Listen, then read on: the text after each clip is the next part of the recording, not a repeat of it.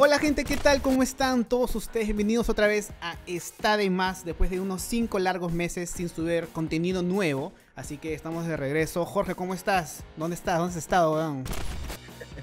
He cambiado, he cambiado de estudio como cinco veces desde la pandemia.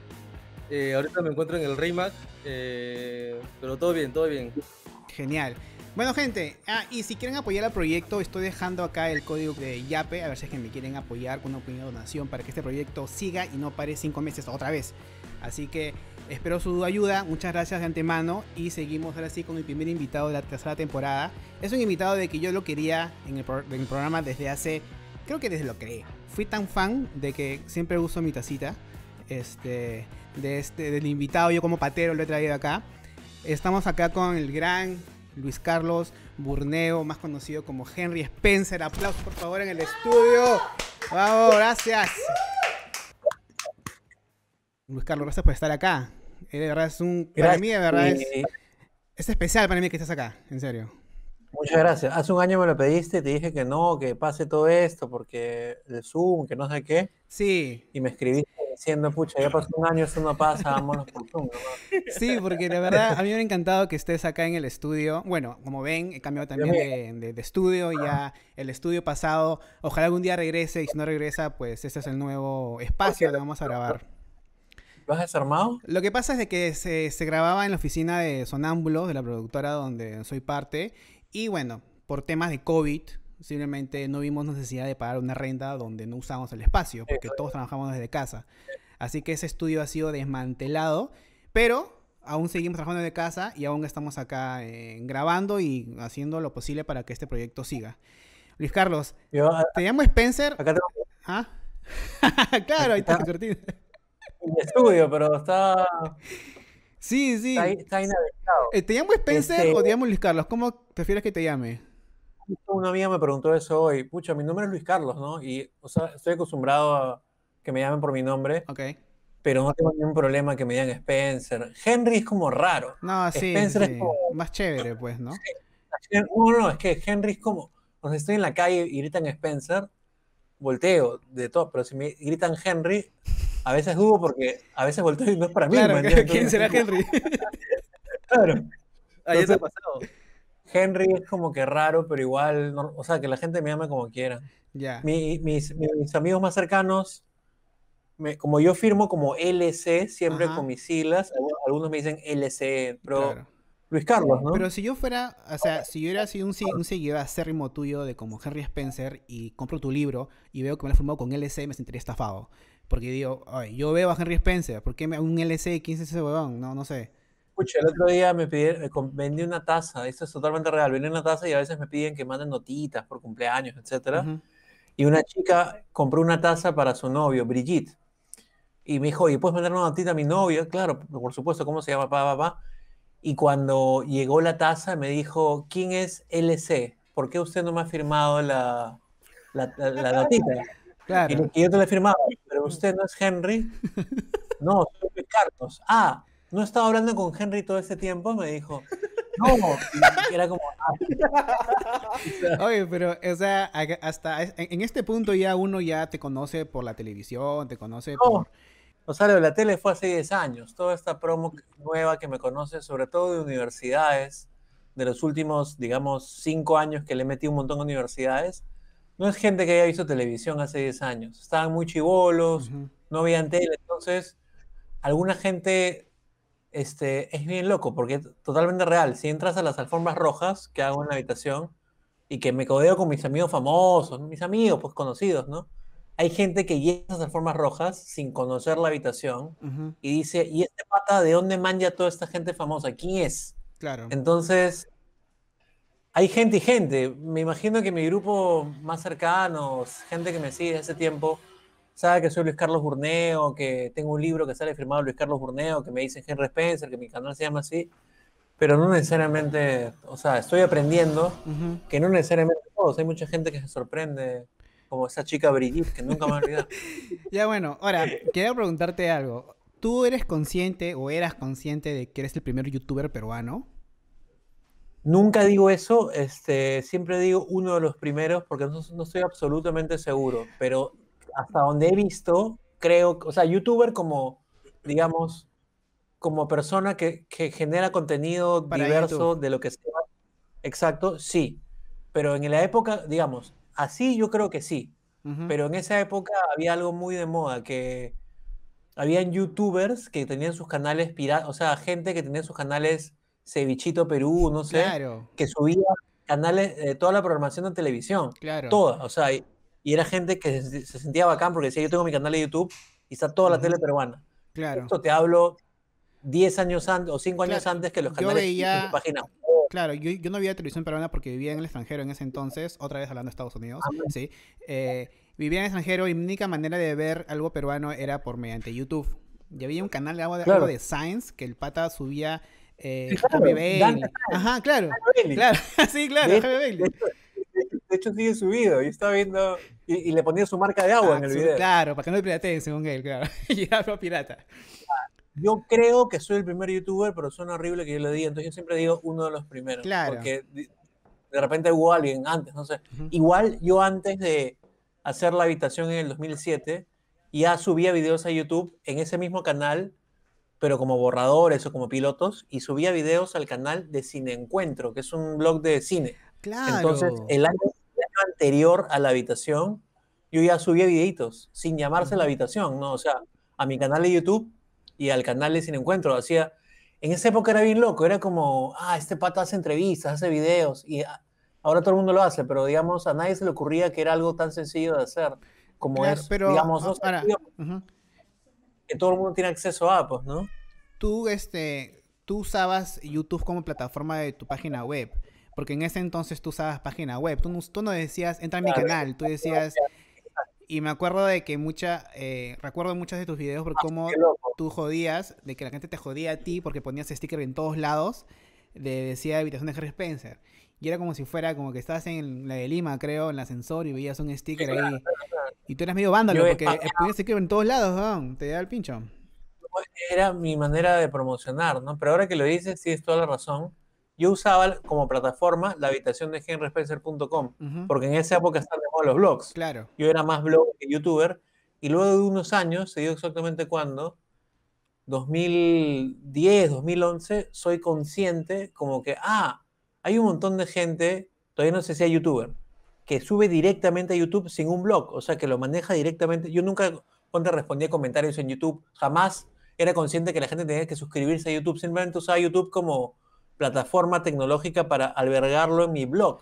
Claro. Entonces, recuerdo literalmente juntarme con una amiga que me contaba, sí, hay un montón de youtubers, o sea, de gente que hace YouTube en Perú, Mox, Bruno, o sea, y como que me dio una clase maestra de toda esta gente que estaba ahí, pero que no la conocía porque mi rollo era, ah, uso YouTube para postear en mi blog. Ujú. Fue bien loco eso. Y ahí comencé a decir, Claro, porque ah, tiene que suscribirse. yo, empecé, yo empecé a seguirte porque un día descubrí Chabelos y me obsesioné con Claro. Giovanni Sixia porque vi todas sus películas que era una semana. Y empecé a ver entrevistas de Giovanni Sixia y encontré una que era una conversación con Giovanni Sixia o Giovanni Sixia te muestra una obra y tiene su jato y te mostraba póster de obras de teatro. Y tú no salías, creo que salías en un espejo, creo. O sea, entonces dije, Ese video, Ajá. ese video es pre la habitación, es antes que exista la habitación de Henry Ah, Spencer, es un borrador Maya, es 2006. Y yo de ahí, eh, como yo ya consumía YouTube como youtubers, eh, entré a tu canal y ya había la conversación con Bruno Pinasco. Y así poco a poco Mm. empecé a ver. Y lo que hasta te me acuerdo, porque se va a hacer algo súper random, es de Cachete Brother. Claro, claro, Cachete claro. Brother. Yo me hice como, como mi elenco de personajes raros. Claro, era Cachete Brother y era un brother. Gente, búsquenlo en internet, pongan Cachete Brother Henry Spencer. Es un brother que inflaba sus cachetes, creo, y empezaba a hacer sonidos. Ajá, así como, como, como Luis Carlos. Y, y es más, había un video de que tú hiciste como una pequeña. No sé si hiciste tú o te invitaron a un evento en Mochileros en ese entonces. Y el brother tocó ahí Mm. con sus cachetes con el micrófono en mano. Y era un universo. Y dije, ¿qué lo caso este weón? O sea, todo lo que tú Yo- armaste en ese entonces era lo caso. Yo no, gracias. Yo no o sea, en ese momento era un chico de 25, 26 años armando su universo, ¿no? Entonces me imaginé que lo que tenía que crear era como un universo paralelo de personajes raros, curiosos. Estaba mi abuela cocinando, Sí. estaba el chino Haman, el chino Haman Justo que es mi pata, ¿Qué fue de Chino Hammond? como- ¿Qué fue Chino Hammond? Porque era un pastrulazo, gente. Era como que. Era como que fumas un troncho y ves el video de Chino Hammond y tú dices, obviamente tienes razón, porque hablaba cualquier huevada, creo, pero era lo caso. Hablaba como teorías de conspiración, después estaba Adri Vainilla, estaba Cachete Brother, entonces generé todo este elenco. El chino Hammond, bueno, fue muy viral en el 2007, antes que se diga la palabra viral. Y después un poco como que no le gustó mucho porque, no sé, no le gustó mucho como que la explosión de sus videos y me, pidió que los retire. Ah, entonces ya no está Chino Hammond en tu canal. No, Qué rarazo. No, está. Y yo justo, eh, no sé, me topé con una publicación de que él lo iba a dar una charla, creo que ahora de lo que él trabaja pero y vi, vi su cara y dije, oh, es Chino Haman y su apellido creo que es Haman, creo. Porque... Chino Haman, nunca, es legendario, nunca nadie se olvida del Chino Haman. Hay gente que me dice, ¿por cuándo regresan los videos del Chino Haman? Hasta ahora. Qué pena, qué pena, porque era un, material bien chévere. Ahora, otro... Dime. No, otro personaje, no sé si fue un personaje muy habitual, pero era eh, Daniel el Cuentacuentos.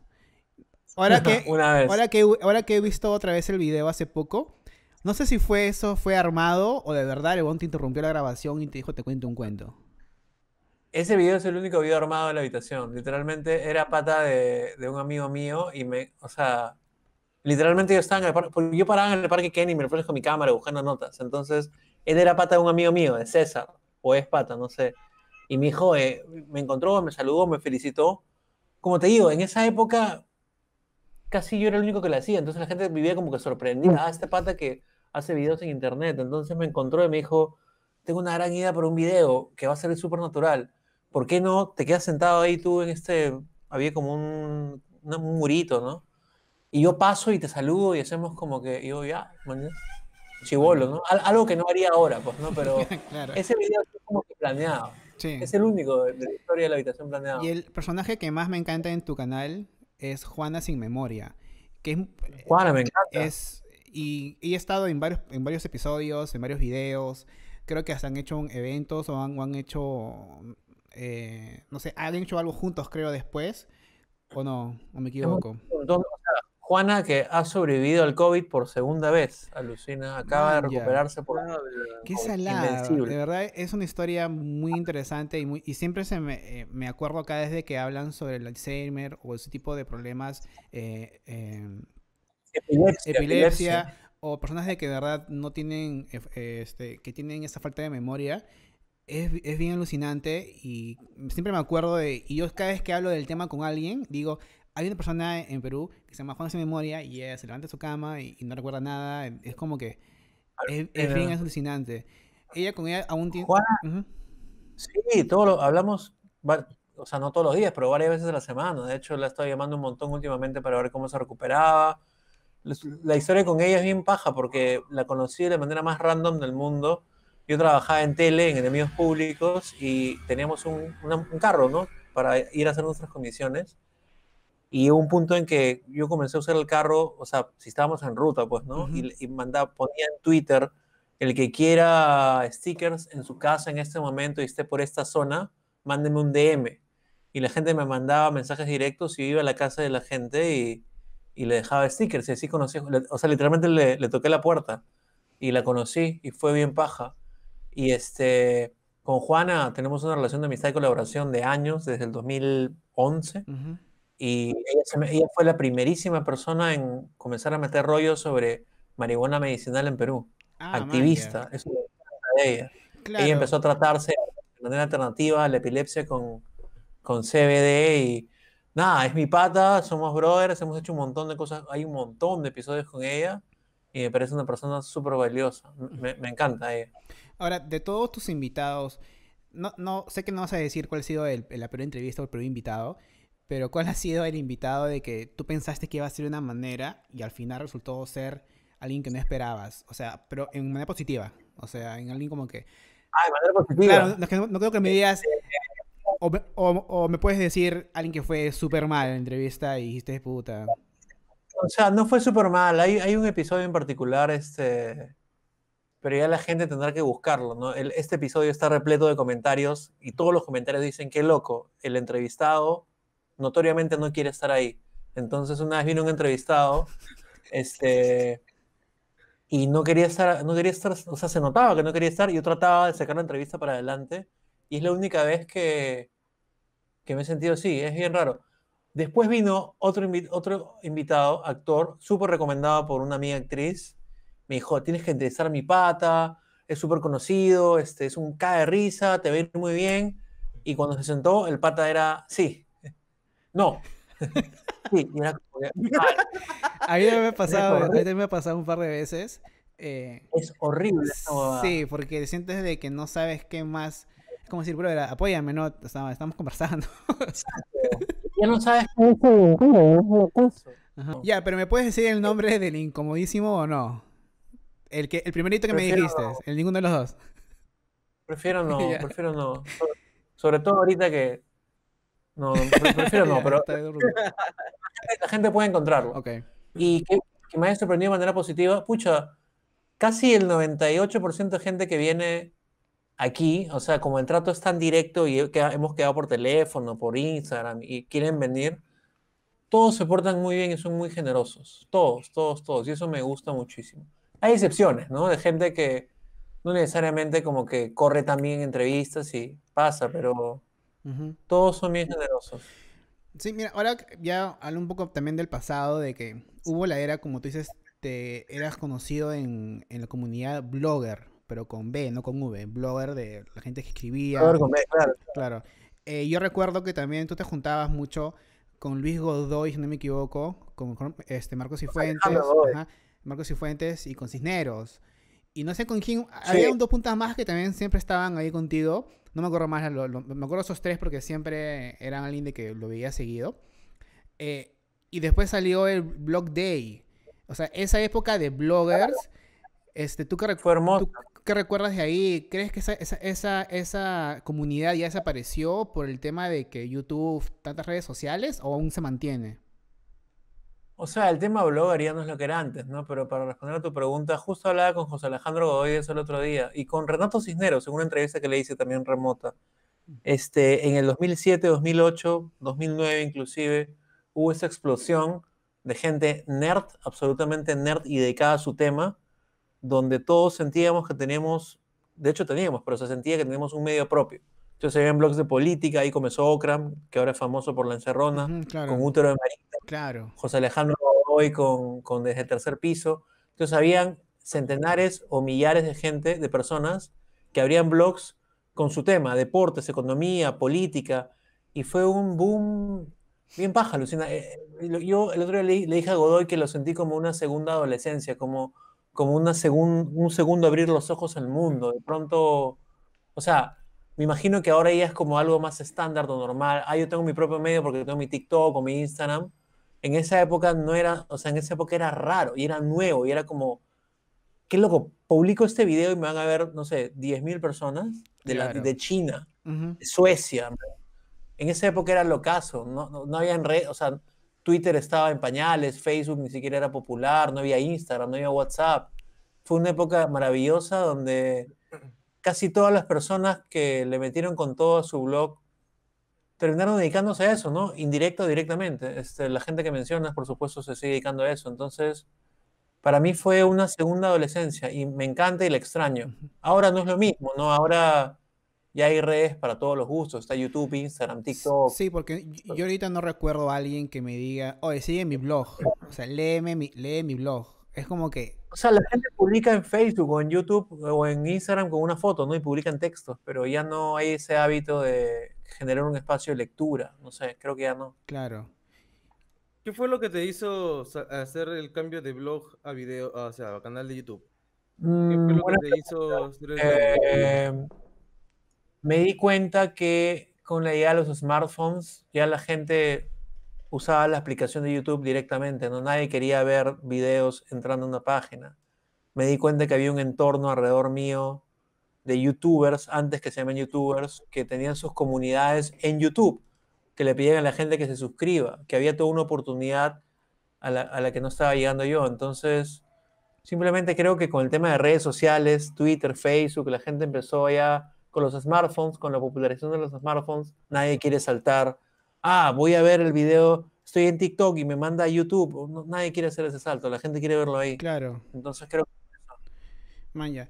Mira, en este, en esta de más, tenemos una pequeña sección de que usualmente la agarramos como un bloque entero, pero ahora vamos a hacer algo un poco diferente, que te voy a mostrar fotos durante la conversa y me vas diciendo esta etapa de tu vida, más o menos, y me vas, con- me buenazo. vas contando. Entonces voy a compartir. Bueno, en la, en la imagen, como ven, eh, es Luis Carlos en su habitación haciendo un en vivo con Bruno Ascenso y con... Ah, Bruno y, y Gachi? No. eh, no, eh, Parodi. No. Eh, Natalia Parodi. Sí, Natalia Perdón, Parodi. la imagen está chiquita. Sí, sí, sí. No, No, igual este lo, lo ca- entré al video y no sé por qué se ve la calidad tan baja. No recuerdo ver esto en esa calidad. No sé por qué últimamente cuando vi un video de hace años se ve la calidad así. Pero Ah, ¿cómo que? Pero, bueno. y- pero yo te explico por qué. Porque en esa época YouTube se veía mal. En el 2008, así no, subas un no video. recuerdo que se veía tan mal. Y es, la, y es muchas veces ya que me pasa lo mismo. Ah, Entonces, Lo que pasa es que en esa época era tu calidad más, más Sí. alta, alucina. de 360. Pero bueno, en estos episodios, antes de que me cuentes un poco más de estos en vivos, yo estaba piconazo porque cada vez de que yo no sabía, no sabía cómo seguirte para estar en uno de esos en vivos, porque a veces creo que tú pedías a la gente que te llame a tu casa, si no me equivoco. Entonces, No, yo tenía una tarjeta 147 y yo llamaba a la gente. ah, maña, o sea, ¿tú comprabas tarjetas? ¡Qué locazo! Para no dar mi número, pues, ¿no? Claro, claro, que sí, sí, me imagino. Este, Y era loco porque si llamabas con la tarjeta y la gente tenía tipo como que verificador de llamadas, aparecía 319, el, el- el número de un teléfono Ajá. este, público. Ah, man, ya. Lo que- entonces, la cosa es de que yo llegaba de trabajar y veía y ya estaba subido el episodio en vivo. Y yo, ¿cuándo, ¿cuándo fue grabado, Tamare? ¿Ya? Te enterabas por el, por la, por el blog, pues. en Me el mismo enteraba, blog claro, yo- yo me enteraba obviamente por canal de YouTube. No, no, no entendía la, la comunidad de bloggers o cómo manejabas tú para avisar a la gente. Ahorita tú puedes avisar en tus otros sociales, no, gente, hoy día a las 8 y en vivo, bla, bla, bla. Pero en ese entonces, ¿cómo, cómo era? Explica- cuéntame un poquito cómo, cómo hacías estos en vivos en ese entonces. Eso se llama Spencer en vivo y es la primerísima versión de la habitación 007, que es este late night show que hago acá en mi sala. Y eso no es mi sala, es mi cuarto. A, a la izquierda está mi cama. Entonces lo que yo hacía era poner mi laptop, dos guías telefónicas como soporte, y tenía uno o dos invitados y a través de un sistema que se llama Ustream, que no sé si existe todavía, este, que nadie conocía, porque la gente me decía, o sea, yo hacía el en vivo por Ustream y ahí aparecía el logo de Ustream, igual la gente me decía, ¿cómo haces un en vivo? Eh, hacíamos un en vivo en el 2008 y habían invitados y yo y respondíamos preguntas por el Messenger de Hotmail y si nos das tu teléfono, yo Ah, te llamaba a tu jato. todo un, sistema, lo caso. Claro, porque, claro, exacto, ahora todo se resuelve con el chat de YouTube o de Facebook. Claro, ¿no? Pero, obviamente. Sí, sí, sí. época era como que como reconectar todo. Era bien paja. Este, o sea, co- co- como repito, no había mucha gente o, o bien poca haciendo, no, creo que nadie hacía lives. Entonces, No, los actores venían sorprendidos y decían, ¿cómo así transmites en vivo desde tu cuarto? O sea, ¿cómo- qué, qué- qué pasa acá? ¿Qué, qué sistema tienes? Claro. Y venían con... Era bien paja. Sí, ahora, ¿cómo es de que, o sea, mucha gente se, pregun- se pregunta, en, en ese entonces, ¿cómo se preguntaban que, cómo conocías a tanta gente famosa? Y recuerdo de que en una de tus conversaciones decía, es fácil, conseguí a una persona y esa gente con a otra persona y a otra persona y así. Pero ¿quién fue el primer actor o el primer artista de que tú contactas para la habitación? O sea, yo, eh, el primero que contacto yo, porque el primer episodio es con Bruno Pinasco, el primero en la historia, porque me lo encuentro en el cinematógrafo, que es donde yo trabajaba. Pero el primero que yo contacto para grabar algo es Giovanni Sixia, mi amigo, este, y mi socio casi, ¿no? O sea, tenemos una amistad y una relación de colaboración de 11 años, no, perdón, 14 años. Eh, yo comencé a grabar videos con Giovanni y de pronto, muy temeroso, yo, chivolo, no le dije, oye, este ¿Tú crees que tus amigos, ah, ¿quién quieres contactar? A Melania Urbina, hágase su teléfono. A Sergio, hágase su teléfono. A Jimena, hágase su teléfono. Y era como que, ¿pero qué hago? No, yo los llamo, este, y les digo que los vas a llamar y llámanos nomás. Entonces yo, aló, Melania, sí, Luis, ah, pata Giovanni, ¿no? Claro, vente a mi casa. Era como que Giovanni fue mi padrino, de cierta manera. Entonces, digamos que me dio como credibilidad o prestigio. Y una vez que tienes a tres o cuatro invitados de lujo, celebridades peruanas, ya otros no te van a decir que no, pues, ¿no? Claro. O sea, ya eres como que no eres X, eres una persona que ya se ha insertado en el medio de alguna manera. Pero todo es gracias a Giovanni, siempre se lo agradezco mucho. Man, qué, qué paja. O sea, s- s- a a mí me encantan las personas de que le pasan tan bien en un espacio de que te recomiendan y, y- y poco a poco arman una net de contactos, tanto como de chama Exacto. también. Entonces, a mí también me ha pasado, también a Jorge, ¿no? que estamos en el medio de, de grabaciones por, la- por la productora. Y es tan, o sea, al inicio es complicado. Y después poco a poco ven tu trabajo y dicen, oh, qué paja, no, sí la hago, sí la hago. Y es, y no es meterle punche y poco a poco. Aparte que tú ahorita ya tienes casi 15 años y en la 14. 14 años ya en haciendo contenido de internet, o sea, ya es una trayectoria muy grande. Y gracias a eso entras a televisión. En el 2009 me llaman acá al teléfono fijo de mi casa, no sé cómo, y comienzan a... Raro, pues, o sea, teléfono fijo, o sea, ahora que lo veo para atrás, ¿cómo considero mi teléfono? Fijo, sobre todo. Eh, me llaman de Latina, en esa época frecuencia latina, porque yo en el 2008 comienzo a... Ya no solo soy yo con mi cámara, sino tengo un camarógrafo, un pata mío, oye, hazme la taba a, a grabar, la calle y salí a hacer estas notas curiosas, que eran notas que poco a poco fueron formando el estilo que ahora tengo en calle. Claro. Y en televisión en eso y, y- y de, la, o sea, de la nada fue como, queremos que, vamos a relanzar el noticiero, queremos que, que formes parte del noticiero, te vamos a dar un bloque al final de, del noticiero para que tengas tu espacio. Claro, por ejemplo, Y yo como que, ahora y yo como que no, no, no, no quiero, no quiero, no quiero, no quiero, no quiero, y me llamaban para convencerme hasta que me convencieron. Por ejemplo, en esta foto que estoy ahorita mostrando, ¿cómo es que llegas a ese perfil de reportero como para correr al costado de, de Ollanta? O sea, me, llamaron, eso es ya en Panamericana, pero, o sea, me llamaron de Latina para trabajar ahí y más o menos sentí que el trato era, toma tu micro, toma tu camarógrafo y tu cámara, tienes permiso para, tienes libertad absoluta para hacer lo que quieras, siempre con respeto, pues, ¿no? Claro. Entonces me di cuenta que me estaban contratando en un espacio televisivo visto por millones de personas y literalmente mientras más mientras cosas más locas hacía, más le gustaba y más rating había. Entonces era como, ah, qué loco. Nu- Nunca había tenido un trabajo donde mientras más travesuras haga o más locuras haga frente a cámara, fuese mejor. Literalmente me, o sea, no me decían eso, pero me daban total libertad. Entonces, el perfil se fue formando así. Una vez que salgo de Latina y me llama Miyashiro, me dice, yo, yo te quiero a ti porque quiero tu estilo en mi programa. Y yo, ah, ya, bravazo. Y ya con Panamericana y ahí que conocí a Leo, ya hicimos dupla, ¿no? Y fue como, porque me tocó, me tocó campaña presidencial en el Claro. 2011. Entonces, como, Pero a ti te llama, ya, oye, pero Ah, a ti te llama el, el- el chino o te llama la, la productora general del programa, o sea, el- me llama Miyashiro y me dice, te vas a reunir el viernes, o sea, me invita a, a formar parte y le digo, ya, bravazo, ¿nos juntamos? No, yo estoy de viaje, júntate con mi, con mi producción.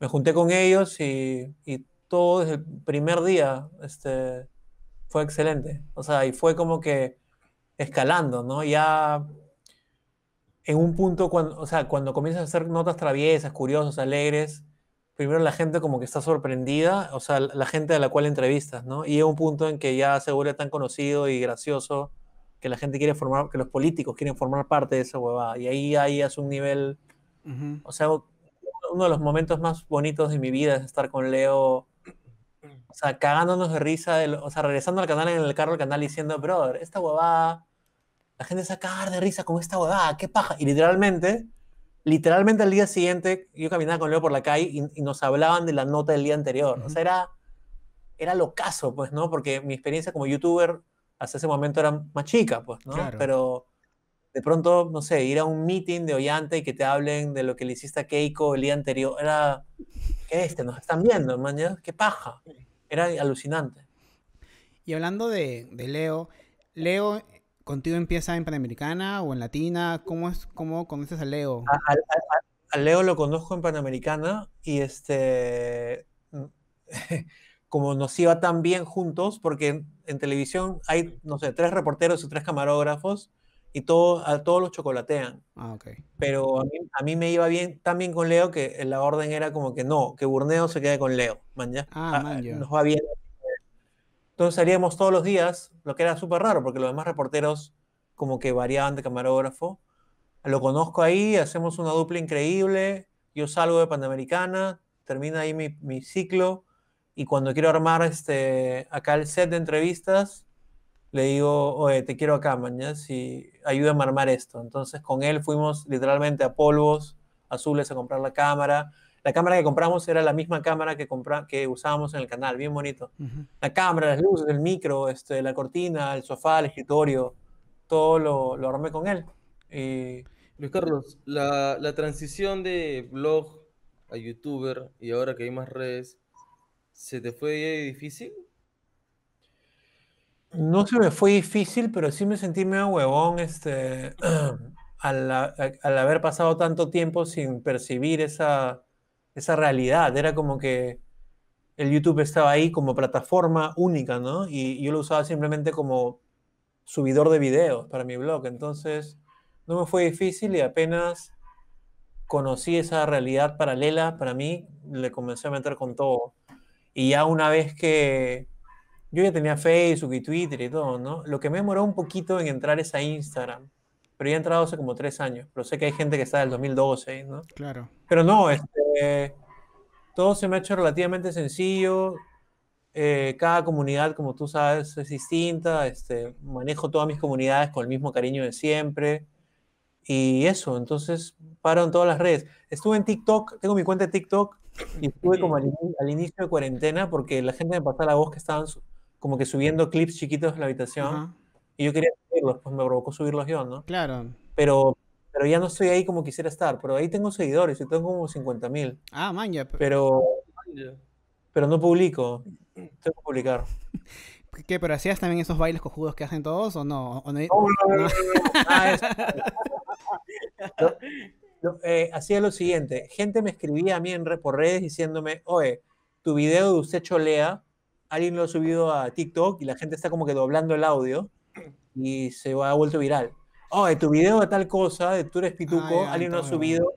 Entonces yo comencé a subirlos yo mismo, como para crear un canal oficial, no sé, ¿no? Pero me aburrí porque, no sé, pero bailes no, no me provoca hacer. O sea, tú mismo manejas todas tus redes. Yo mismo, claro. Ya, y, ahora este, hablando de, ese video de que si eres pituco o no, que fue como que medio...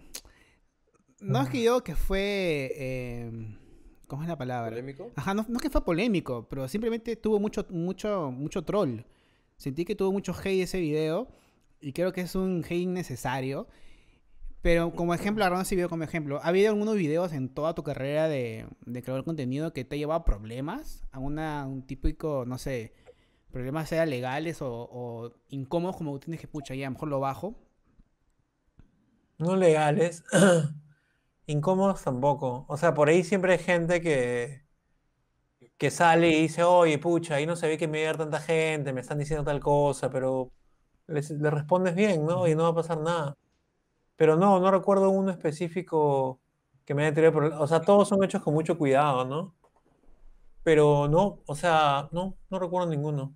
¿No ha habido algún video en el que hayas, que hayas estado grabando y te haya dado, no sé si como que cuál era la respuesta de uno de, de las personas?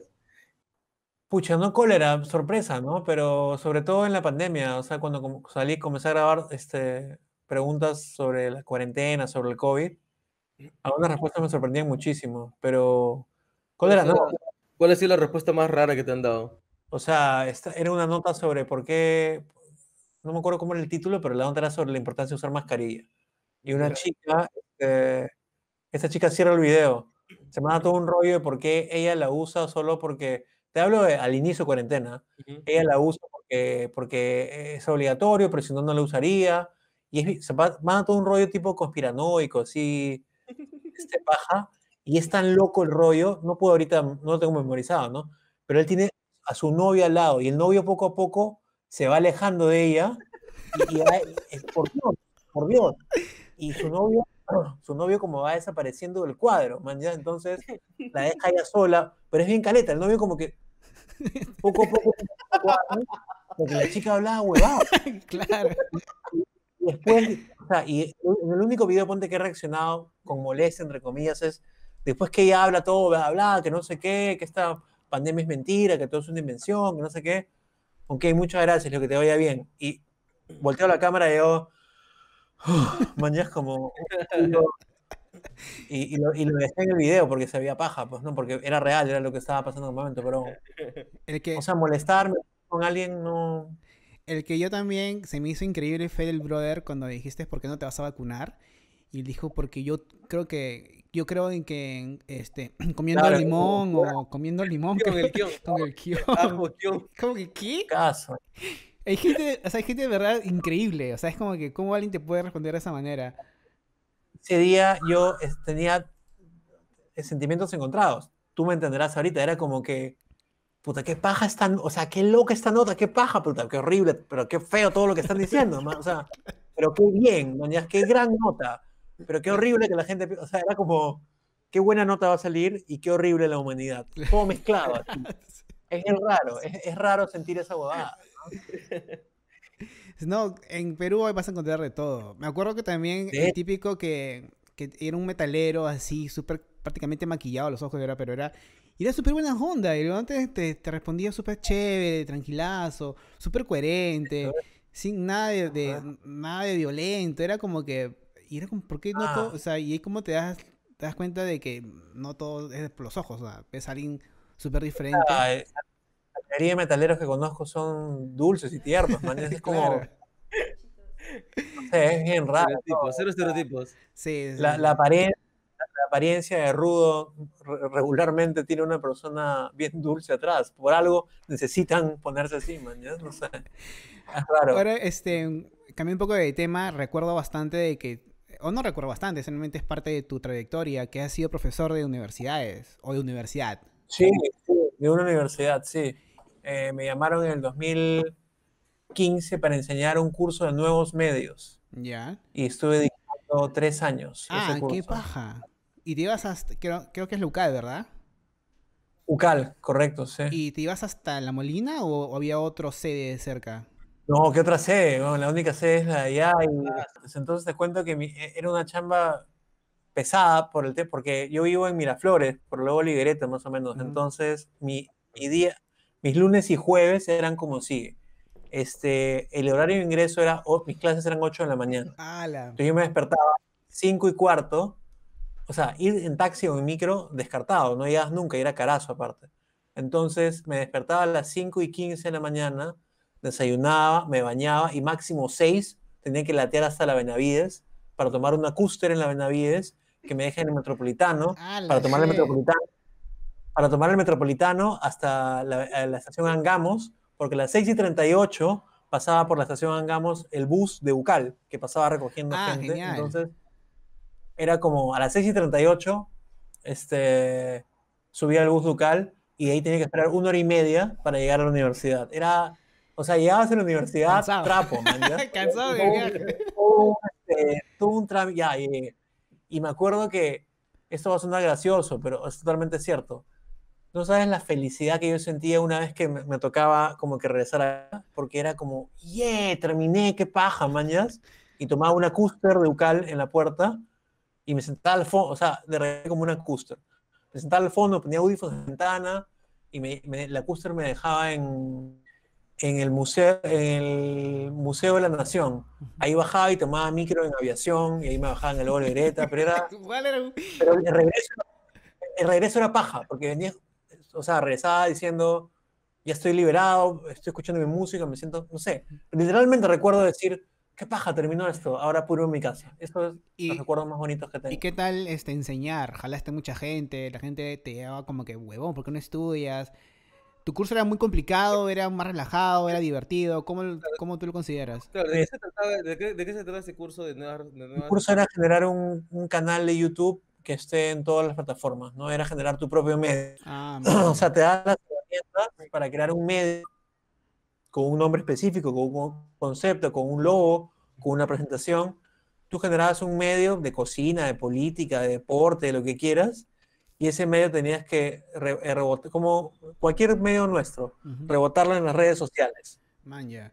Y tenías que hacer que la gente se interese genuinamente por tu medio, no, no porque ya mi amigo me dio like, sino Ujú. tu contenido tenía que ser suficientemente bueno como para que genuinamente le interese a la gente. Ese era el Yo curso. tengo una pequeña, no anécdota, es una historia. Eh, tengo una amiga que era la, la comunidad de YouTube de ese entonces que estudiaba en la Vallejo. y me dijo, Ah. necesito, eh, estoy en la clase, no sé si se llamaba igual el curso que, el que tú dictabas, pero era, el profesor, la tarea, o el final del curso era, haz un viral. El que hace el viral, aprueba el curso. Y todos los chulos estres- estresadísimos, haciendo videos, y es como, y decía, ¿te han pedido un viral? Sí, estoy pensando en cómo va a ser. Y yo, qué profesor tan imbécil. O sea, ¿tú crees que hacer un viral es como que agarras plata y, o un video y haces viral? Y me dijo, sí, todos estamos estresados porque no sabemos qué hacer para que sea viral. Y ¿tu profe, ¿tu profe qué edad tiene? No, tiene como 50 años, creo. Digo que, ala. O sea, no entienden nada del internet. O sea, y, y ponen a profesores. Pero no solo gente mayor, ah, o sea, hasta hace relativamente poco, o sea, a mí me, me siguen este, mandando estudiantes como que inbox diciendo, este, ayúdame a hacer mi video viral porque mi curso trata, o sea, hay profesores que sienten o creen, no sé, o saben que, que ser viral es como que ganar, ¿no? Y es como que el mayor premio y, y creen que pueden decirle a alguien tienes que hacer un viral, entonces como... Yo he tenido un curso donde creo que era community manager en ISIL. Y me dijeron, y sin embargo querían que tengamos, que, que creemos una página X, y esa página que tenía que generar likes, tantos likes y tantas, este, no sé, posts y reposts y comentarios y me gustas y todo, para poder tener una nota, man, ¿ya? O sea, fue como que, Claro, es bien loco. ¿Calaste a algunos estudiantes? Hay un montón, claro. Y no, Obvio. pero, nada, pero fue... fue- orgulloso. no, sí, claro, obvio. Pero me, me refiero de que fue porque, ah, este huevón, era para que apruebes, huevón, porque te estoy jalando por idiota. Así No, fueron no, muchos. porque, porque- sí, claro, no, o sea, la cuando eres profesor te das cuenta que te das cuenta que no necesariamente todos los chicos están realmente interesados, Mm, no solo en tu curso, sino en la universidad en sí. Hay gente, hay gente, hay estudiantes de todos los perfiles. Entonces, claro, hay gente que desde un inicio lo hace muy bien y hay gente que desde un inicio no está muy interesado y nunca se interesa y cuando le dices, oye, ya estamos al final del curso, si no te ponen las pilas, tampoco se interesa y creen que mágicamente van a pasar y no, no sucede así. Entonces esa gente tiene que, o sea, jalar, ¿no? Creo que no queda otra. Claro, no, de todas maneras. Yo, yo- yo- yo te- yo tenía una, siempre tenía como una frase o pensamiento, no sé si la decía a los chicos, pero era como, o sea, no, yo no te pido que seas como hiper talentoso o un youtuber estrella, pero quiero que trates de hacerlo. maña. Si tratas, o sea, va a ir bien. O sea, el solo hecho que trates es paja y, y no te va a jalar. Claro. Pero si ni siquiera tratas, es como no tan paja, mañana. Entonces, tampoco era una cuestión de calidad o de quién es mejor que quién. Yo estaba muy contento con la gente que trataba de hacerlo y eso para mí es suficiente. Claro, no. No, es claro, en, en toda universidad, en, to- en todos lados hay alumnos de que dicen, tengo que tomar el curso porque, pucha, algunos que se escriben, se inscriben en esas clases porque se ven fácil, ah, se ve fácil. Y se, Claro, creen que son hueveras. y se meten y la cagan porque es como que, puta, no esperaba esto. Y también me pasó a mí en la universidad, también me metía a clases que decía, ay, qué paja, suena chévere. Y, y aparte que se llama que, este, la descripción de la clase son como tres líneas que dicen el estudio de tal, y dicen, oh, son de puta madre. Pero entras y no tienen nada que ver. O sea, yo me dio con, contra la pared varias veces y dije, puta madre, ya, pues no, ni modo, tengo que estudiarle porque no sea, pienso jalar tampoco. Tampoco es que yo haya sido el alumno estrella en la, en la Facultad de Comunicación de la Universidad de Lima, donde estudié, era un estudiante de recontra promedio, ¿no? Pero tenía muy claro los, o sea, tenía muy claro mis intereses, digamos. Claro, pero no, no es que yo me ponga ejemplo de extraordinario alumno, yo fui un estudiante totalmente promedio, pero, o sea, desde, los, desde chivolo, de seis años, sabía que quería hacer esta bobada, entonces por ahí estaba como que pero ahora, seguro. si veo este, muchos de tus entrevistas o de tus videos o de tus historias que tú haces mismo en tu, tu canal o en post, que siempre estás, que has estado con la cámara de chivolo, ¿nunca pensaste en, en estudiar cine, dirección de cine? ¿Nunca has pensado en hacer un corto un programa X que no sea tú como, como Lo, host? lo que, lo que quiero hacer ahorita, y lo estoy haciendo, tengo una nueva sección que se llama Fuera de Bromas, no Ujú, sé si la han sí, visto, claro. que es, Sí, sí. este, comenzó como monólogos acá en el rinconcito de mi, de mi set, y poco a poco se fue transformando en una sección de cortos documentales. Ujú. Y poco a poco comencé a prescindir, ya no quería hacer, quería hacer simplemente una peliculita sobre mi papá, sobre mi abuela, sobre mi mamá, sobre Okram, he hecho una bien bonita, Sí. sobre cómo recuperé, cómo recuperé la ilusión en cuarentena. Entonces, lo que me interesa muchísimo, ficción me interesa, pero primero quiero desarrollarme como director de documentales. Es algo que me fascina desde la universidad. Yo, cuando en la universidad de pronto aterricé en un curso llamado Taller de Documental, era como, brother, es, o sea, lo que yo hago es esto, man, ya es que paja, tiene un nombre, ya no es, ah, este pata que hace videitos, eh, porque yo en la universidad paraba todo el día con mi cámara en la mano, man, Claro. entonces descubrí que esto se llamaba documental. Es como cuando de chivolo salí del colegio y me decían que quieres estudiar, ah, no sé, todo lo que sea cámaras, video, ah, comunicaciones. Y se, se llama comunicación, ah, se llama así, qué paja, quiero hacer eso.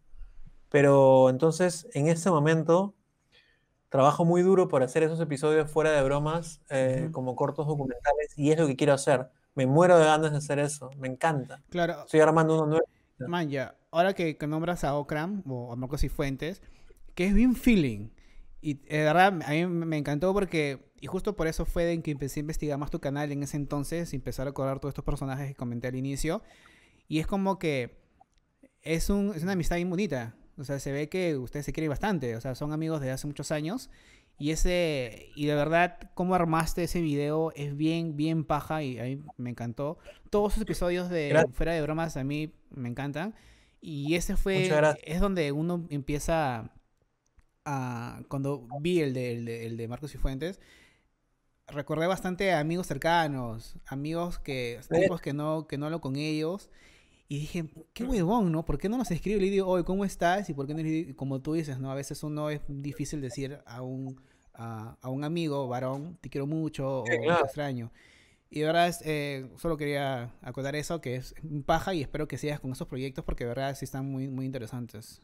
Me encanta. Marco es mi amigo, lo quiero muchísimo, este, desde hace años, ¿no? O sea, encontré en él una persona, primero que me escuchaba, que eso es pajaza, me escuchaba en todas mis facetas, en mi faceta cómica, en mi faceta depre, en mi faceta noica.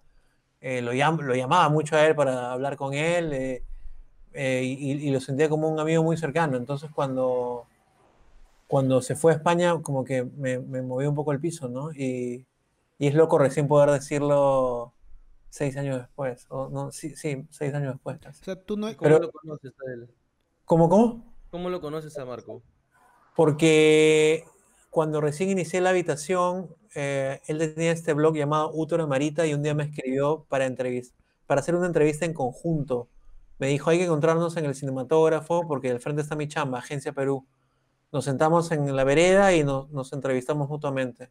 Y así lo conocí, hace 14 años. Qué paja. Y luego es capaz también, eh, su, su carrera también ha crecido bastante.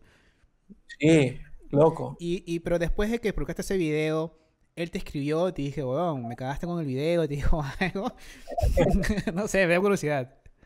Me dijo, claro, me, me dijo, este, puedo, puedo imitarlo, me dijo, me mandó un audio, dos audios, y el primer audio era, oye, este, pucha, vi, eh, bien bonito, pucha, este,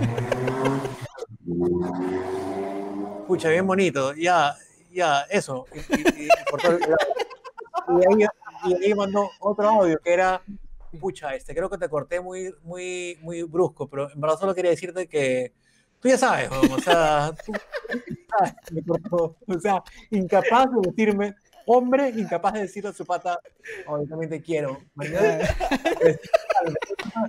es súper dulce, me encantó, o sea, porque, porque me está diciendo te quiero sin decirlo, Claro, claro, claro. O sea, uno entiende, pues, ya, ya. Sí, vos sí te entiende, pero. qué buena, qué, qué buena. Qué, qué paja que, que se lleven todavía muy bien y que la amistad eh, hasta ahora de tantos años siga. Y, y la gente que ve eh, este video, vayan al, al, al canal de Spencer, miren ese video y llamen a su amigo y le dicen, huevón, te quiero. Y, y, y no hagan como Marco que dijo, ah, ya, ya, pe". ayer por primera vez después de, me- de un mes o algo, porque todo el mundo ponía, esperamos la reacción de Marco, esperamos la reacción sí, de en los Marco, comentarios. y, Mar- y Marco solo ponía un corazoncito. Ayer por primera vez después de un mes o semanas, hizo un live y le preguntaron por mí, le preguntaron, oh, Okran, ese Spencer, ese pata que siempre, ese Spencer, ese pata de, ese pata depre que siempre para SAT, le preguntaron. Y luego dijo, no, no para SAT, solo que ha tenido un año complicado, puta, él es mi amigo, yo lo quiero, dijo, por primera vez en un en Y vivo. no a ti, no a ti, sino a la gente. qué locazo, qué locazo. Eh, bueno, quería mostrarte una foto también otra vez. Dale. Son fotos de que obviamente son las que tú subes, las que tú muestras. Entonces, Ah, mi abuela. abuelita. Claro, Eh, mi abuela. Este, esa, esa foto fue la que subiste, bueno, no la subiste, fue parte de un pequeño, uno de los videos de, de- Sí, fue de bromas, justo de tu Para abuelo. siempre, abuela. Ujú, claro. Bien loco. Este, mi abuela falleció de COVID eh, Ah. en agosto. Ah, fue de COVID. Yo pensé que era de otro tipo de enfermedad o algo. Pucha, No, estaba paradita. Estaba paradita. ala, qué pena. COVID. Y lo que más me acuerdo de ese video es que lloré un montón haciéndolo y dudé un Cada vez que hago un fuera de bromas, dudo mucho en publicarlo porque digo, no será muy triste, no será muy personal esto y a la gente le encanta. Pero cuando subí ese video, lo que nunca me voy a olvidar era que estaba tan nervioso que cuando puse publicar me dieron escalofríos. Era como, no sé, fue bien raro porque entre la pena, la tristeza, la angustia, este, la inseguridad de mostrar algo tan personal, también como el sacarse un peso de encima, de liberar todo eso, literalmente comencé a, a sentir escalofrío. Fue bien loco, echado en mi cama, nunca me voy a olvidar. Qué, qué paja y, y qué alucinante de que sientas eso. Pero no me acuerdo quién lo dijo. Gente, comenten en los comentarios. eh, comenten en los comentarios, no. Bueno, eh, comenten de que al- no sé si fue un director de cine, pero dijo, mientras más personal es tu trabajo, Claro, mientras más personal es, es mucho más la gente lo aprecia y es donde hace más impacto. Entonces, eso lo dijo Martin Scorsese Sí, ¿no? y lo citó el director de Parásitos en los Globos de Oro o el Oscar, no me acuerdo. sí, exacto, en los Oscars. Creo que lo dijo fue el director de, de Parasite, lo dijo diciendo que fue Sí, Scorsese. claro. Y- y ahora tú te das cuenta de que es literal. Y en libros de comedia, lo que leo, porque estuve pedazo leyendo libros de comedia, bueno, antes de todo, que ocurra todo esto, también leía, este, mientras más personal, más universal. O sea, mientras tú este, busques mucho más dentro tuyo, en tu familia, en la gente que quieres, en lo que sientes, o sea, lo haces mucho más humano, ¿no? Todos tienen una abuela, todos tienen un papá, una mamá, un mejor amigo, o sea, a veces la gente cree que no, pero a mí que me importa tu abuela o tu, o- o tu amigo o tu vecino, mientras más personal lo haces, conectas de una manera, o sea, yo en este momento, por primera vez en mi vida de 14 años en la habitación, siento que la gente está como conectada emocionalmente de una manera increíble Claro. eh, con la habitación y eso tiene que ver con el contenido también que estoy haciendo, tiene que ver con la época que vivimos, pero me encanta, o sea, la gente está bien conectada con lo que hago y me felicitan, me agradecen. Eh, comencé a vender tazas y luego comencé a vender polos. La gente me compra la taza como un símbolo, ¿no? Me dice, esta taza para mí representa esto, esto, esto, es más que una taza. Y estoy muy contento con eso porque, porque eh, en, en octubre, noviembre, diciembre pasé por la época más jodida de mi vida. Estuve bien triste, bien... de- He hecho un episodio sobre eso. Claro. Y yo, yo quería que nunca iba a salir, o sea, en ese momento que estás como que en la mierda, sientes que, o sea, no dices, ah, pero saldré, no, todo se ve así, ¿ya? Y de pronto, en ese episodio de cómo recuperé la ilusión, hablo de cómo siento que a través del, del- juego de la taza, ¿ya? O sea, literalmente, voy a spoilearla a quien no lo haya visto, pero yo comenzaba a vender tazas y nadie me las compraba, na- nadie, ¿ya? O sea, las publicitaba como loco y mis amigos me decían, pero te sigue un montón de gente, porque te deberían comprar, nadie las quiere. Y un día, no sé, me, me di ánimos a mí mismo, un sábado en la tarde, domingo, eh, eh, jalé la caja de tazas que estaba al fondo de mi departamento y las desarmé en mi sala y comencé a limpiar una por una la taza y a ponerla en su cajita con stickers y sentía mágicamente, o sea, como chivolo de repente, ¿no? Que, que, si, que si las tenía como preparadas para que salgan cuando la gente las compre, o sea, como, si, como que si las tenía ya listitas y bien armadas y bien ordenaditas, la gente mágicamente las hacía querer. Y sentí eso tan fuerte dentro mío y me animó tanto a mí mismo, así sea de mentira o una ilusión, que escribí eso en mi Facebook. Y ese día no he dejado de vender tazas. Es lo caso. O sea, conecté con algo que la gente, la gente me escribía.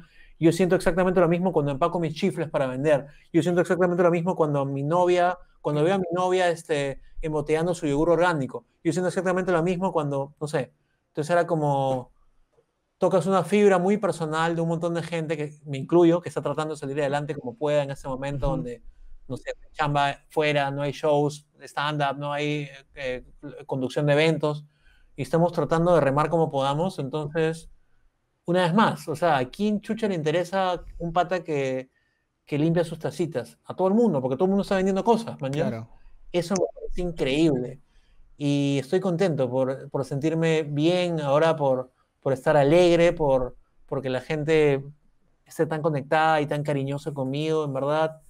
Es algo que nunca he sentido en mis 14 años de, Qué y en chévere. televisión. En la televisión la gente te quiere porque eres famoso, ¿no? Acá en la habitación me quieren porque soy yo y porque han conectado. Me fascina. Exactamente. El, el- el lado de internet, si alguien te quiere es porque ellos quieren seguirte.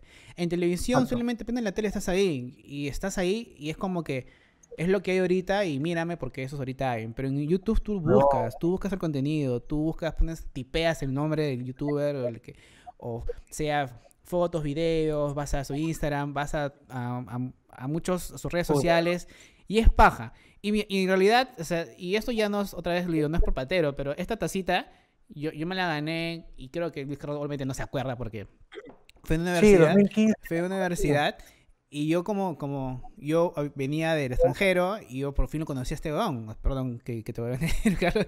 Yo este No, lo cono- no, pero dije, por, por fin, por fin lo veo porque este pata lo veo desde hace como 10 años. Y, y yo me la gané y la cuido bastante. Fue en el 2015 y la tengo acá. Y bueno, como acá está justo mi esposa, que me casé también, por acaso, chicos. Este, ella, ella, ella, ella, ella es testigo de que yo cuido esta taza bastante. Porque es, es un símbolo de, para mí, de que yo respeto mucho tu trabajo. Te sigo hace mucho tiempo. Y Gracias. aparte de la, de la tacita de que viene con stickers. O sea, él mete stickers hace años, o sea, no, no es ahorita. Eh, y tenerte acá en el programa por fin, de verdad, para mí es, es un gran gusto. Estoy ahorita en modo fanboy, pero me siento bien. No, todo bien. Porque me ha pasado antes que me puse en modo fanboy con un invitado que no sé su nombre, pero en la cara de la entrevista me puse demasiado nervioso y, y- y duró muy y, duró muy rápido y, le corté la entrevista. Fue horrible. Los que siguen el canal de se dan cuenta cuál fue la- el, el- el- ¿Puedo, puedo, con- puedo contar dos historias antes de... Porque Sí. siento que estamos terminando. Porque quiero contar dos historias. ¿Sabes que yo estuve... ¿Sabes que para entrar a esa, a esa charla que di o no sé qué... ah, Creo que fue una especie de ponencia, ¿no? En la San Martín. Ajá. Yo estaba, yo estaba- baneado, estoy baneado en la San Martín, o sea, por esa nota que hice, ¿cuándo fue tu primera paja? Me, me prohibieron la entrada, ¿verdad? No, no, no joda, me prohibieron la entrada y en, la puer- en, la puer- en el control de seguridad estaba mi cara en una fotocopia que decía persona no grata, Juan Carlos Burneo. Entonces, a mí nunca más me dejaron entrar a la San Martín y hubo todo un trámite para, para entrar a, a- a dar esa charla. Claro. Y otra historia que te quiero contar es que en la televisión te quieren porque eres famoso y tengo una historia buenaza con eso porque en el 2011 fue a Mistura, está y en mi pico de fama, no sé, de la tele, ¿no? Y fui con, mi- con la que era mi novia en esa época y no podíamos caminar porque simplemente venían hordas de personas a pedir foto y foto. No te vas a poner atorrante y decirles que no, no tienes que, o sea, ser atento con cada persona. Pero me pasó algo que nunca voy a olvidar. ¿no? todo el mundo se tomaba foto conmigo, de pronto vino una señora con su hija y le pidió a su hija una foto con él, que no sé qué. Entonces tomaron la foto, me doy la media vuelta para tomar una foto con otra persona y la mamá le dice a su hija, hijita, ¿quién es? ah?". Alucina. Sí, y, y yo, he- visto, he visto eso de que ven, ven cámaras o ven que alguien le toma foto y te preguntan, ¿quién es? ¿Quién es esa? Y te dicen, ah, es un, es un youtuber, porque hemos trabajado con muchos youtubers. Y recuerdo un día que grabamos con Andy Insane. Nosotros grabamos, ayudamos a Andy a grabar eh, Exponiendo Infieles. Y vení, y como Andy es conocido para la gente joven, pero venía señor y me petaban a mí que estaba con el audio. Me decían, señor, señor. y yo, ¿qué, qué, qué? Y me decían, ¿quién es? ¿Quién es? Y digo, ah, es, es un youtuber. Ah, ya. ¿Y es conocido? Sí. A ver, dile una foto, pues. Dile una foto. Y yo y estaba trabajando con el, con el audífono. que, "Sí, Señora, por favor, estoy trabajando. Y la gente bien te pregunta quién es. Y si es conocido, te piden la foto solamente porque. Y es. ¿Por qué? Y eso. Oh, mira, mira, tengo una foto con tal persona. Ah, man, es como... No le importa eso ahora. Pero a ti te han estoqueado. ¿Has tenido stalkers? No, no realmente. No, que yo recuerdo, no. Nunca, has- no, nunca has bien. tenido qué pesado esta flaca o qué pesado este chivolo o este pata X que siempre te escribía y te, y te dice, oh, sé dónde vives o cosas así. No, nada de este recuerdo inclu- no, al contrario, recuerdo este estar en Navidad con mi familia en el 2014 y, y me abrieron el WhatsApp y, y me dijeron, "Hola Luis Carlos, me llamo Juan, tú no me conoces y sorry si puta te jode que te hable por WhatsApp porque me conseguí tu número. Solo quiero agradecerte por tu chama en la habitación y desearte Mm. feliz Navidad." Puta, y nos pusimos a conversar, la puta madre. Ah, qué. O paja. Qué paja. paja, paja, paja. Nunca olvidar esa boda. Pero, o sea, Pero soccer, hay gente que me ha perseguido. No, no, no. Pero nada. chévere tu reacción, ¿ah? O sea, a mí me escriben ahorita que o- como que nadie me conoce y me dicen, oye, chévere por WhatsApp. Yo sí digo, oye, este brother, ¿cómo se consiguió mi número? ¿Qué- o sea, no sé, sea, no sé cómo razonaría, la verdad. Relativamente sencillo, ¿no? Pero pucha, si es con cariño, todo bien. Claro. No, estoy tratando de hurgar en mi archivo mental de historias de estoqueo. No, no, no, para nada. Este, nada, hasta ahora. Bueno, felizmente, Mejor. felizmente, porque a veces llega un punto bien peligroso. Hay gente que se muda de casa por eso. Justo eh, hay una historia ahorita en Estados Unidos, un blogger que se llama eh, Roman Atwood, Roman Atwood, y, el- y tuvo que llamar al FBI porque su casa era Sí. prácticamente, le, le cortaban la luz, se cambiaba el teléfono, le llamaban, le dejaban, y hasta hubo un atento de, de una bomba en su casa, una así, fue horrible. Y Gon tuve que mudarse de casa, dejó YouTube. O sea, hay gente que de verdad loca. Gente loca de verdad de que, de que puede hacer muchas cosas solamente por conseguir, no sé si por molestar o por conseguir la amistad de alguien, o del conocido, o del influencer, o de o del creador de contenido. Yo creo que hay, hay- o sea, desde, desde, desde chivolos nos enseñan como que ser famoso es chévere y ser amigo famoso es más chévere, ¿no? Entonces, la gente trata de, como sea, de como que arrimarse a un famoso. Sí. Pero acá creo que todo, que, o sea, comparándolo con Gringolandia, acá es todo un poco más pequeño, pues, ¿no? Sí, de todas maneras. Ahora hablando un poco también, que se me escapó la palabra influencer, que no sé si, creo que nunca te has considerado influencer, o sí. O sea, uso la palabra para burlarme un poco, ¿no? Del, de- del concepto y de los influencers mismos, ¿no? O sea, una época que era como, yo era como que recontra anti-influencer, pero ya pasó, ya todo, o sea, no todo bien con ellos, todo mal, ¿me entiendes? Porque su contenido es Jus- pero no, no, no, no, estoy así como que en contra abiertamente de ellos. Ahora, y viendo ya tu canal, eh, nunca he visto, o no recuerdo, ah, ah, dime si estoy mal o no, de que no hay una marca que auspicie tu canal. ¿Es por, No. por opción propia o es porque... No creo que nadie te llamaba, yo creo que ah, teniendo tu, tu trayectoria... Dur- dura- durante años, ser, o sea, no auspiciador, pero digamos, eh, video, o sea, Pilsen quiere tal video sobre tal promo, Uber quiere que te pasees por Lima con un, o sea, cosas puntuales, ¿no? Pero no, este, me da un poco de pena porque no sé si me manejo mal o a nadie le intereso o debería estar en la agencia de Cholo Mena, una de las tres. Pero nunca, ninguna, o sea, yo veo amigos influencers, ¿no? No sé, por poner un ejemplo, Mateo, Mañas o otra gente que, gente que vive De eso. de eso, pero, o sea, repleto de marcas, que tampoco quisiera yo, en verdad. eh, o sea, como que ni siquiera quisiera que haya un, o sea, no tengo nada en contra de eso, pero siento que a veces el auspicio como que mancha, o sea, jamás pondría en un fuera de bromas, por ejemplo, un auspiciador, man, ¿ya? porque siento que es algo un poquito más puro. De repente en los videos de calle, o de repente en las entrevistas largas, pero tampoco lo busco. Ujú. Eh, no me importa mucho, pero si vi, o sea, me encantaría que venga, porque es una manera de solventar todo tu proyecto, ¿no? Ujú. Claro. Pero sí, siento que a veces siento como que no le intereso a nadie o a ninguna marca, o como que no me ven suficientemente atractivo, eh, o no sé, o tengo que hablar con el Cholo Méndez y decirle, "Oye, Cholito, puta, quiero formar parte de tu roster de influencers, ¿no? Oye, pues, Pero- nada de- verdad no tiene nada de malo. Y nosotros trabajamos con el Cholo Mena, eh, con su agencia que es Content. Escucha, No, no, claro. No, escucha. Nada de malo. Yo me moriría ganas que, o sea, te estoy diciendo que hay algo conmigo que no funciona con las marcas porque literalmente me siento el rechazado permanente. Nadie me llama para. Bueno, No, Claro, en, en ese caso, sí te hace falta una, una, una agencia o alguien que te maneje y como quien dice que te venda, como quien dice, mira, él, bueno, ya Claro, son temas claro, de... claro. Pero, pucha, sería, sería, sería paja, sería paja de que seas... Sería increíble.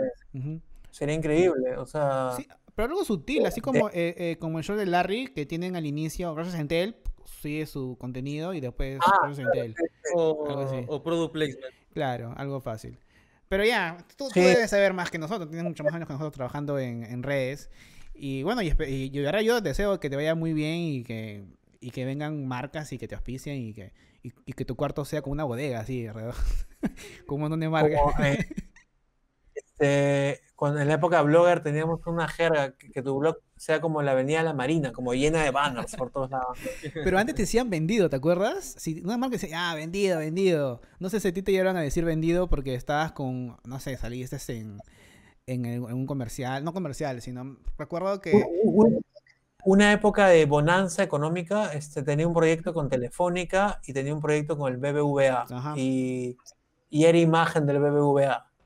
Pero no, nunca más este, fue imagen. Tamp- Tampoco sería ahorita, ¿no? Claro.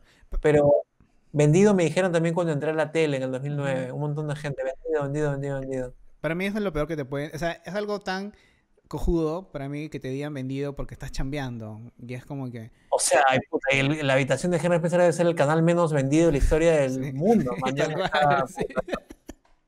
está, está hecho con puro bobo. man. Claro, claro. Hecho de ser vendido. A. Bueno, eh, Luis Carlos, gracias otra vez por estar acá. Eh, espero que, que hayas disfrutado la conversa, la entrevista, como, como... Me ha gustado mucho. No hago muchos de estas, como te das cuenta. Ujú. ni- menos, esta es la primera que hago, y creo que la única, virtual. Hice algo con NN, que no es una entrevista, digamos, sí. pero acá me he divertido mucho. Te agradezco por, por la invitación y, y por, no sé, tenerme paciencia. No, no, Cuando, cuando me dijiste esto a inicio de año era como, ah, no, no quiero nada virtual. Poco a poco estoy cediendo un poco más. Me parece paja hacer esto. Sí, o sea, yo de verdad cuando me cuando te dije el año pasado me dijiste, no, presencial, weón. Y yo y, y- viví el- el- el- la conversación y te decía, sí, en 15 días o en 20 días que pase todo esto, puta, en 15 días mi juego, o sea, ha pasado un año casi ya. Así que, qué pasa que se haya podido dar, me hubiera gustado que sea en persona y ya habrá oportunidad en el futuro cuando... No, de todas maneras, hagamos cosas en persona. Claro. Cuando, cuando, cuando rearmes tu set. Sí, así sea en mi sala, como ahorita, pero eh, estás invitado. Pues, Así que muchas gracias otra vez. Eh, gente, gracias por otra vez por conectarse. Compartan este video si les gustó esta conversación, pues denle like, comenten, destruyan el botón like, así YouTube se da cuenta de que existimos otra vez y estamos otra vez de regreso con las nuevas entrevistas. Si quieren apoyar este, este canal, acá le dejo el yape. Sus donaciones serán muy bienvenidas. Y nos vemos hasta la próxima. Jorge, ¿algo que decir? No, todo bien, todo bien. Gracias a la gente por conectarse. Eh, vamos a seguir grabando más este podcast. Eh, se vienen cosas este, con Alex solo, seguramente. Sí.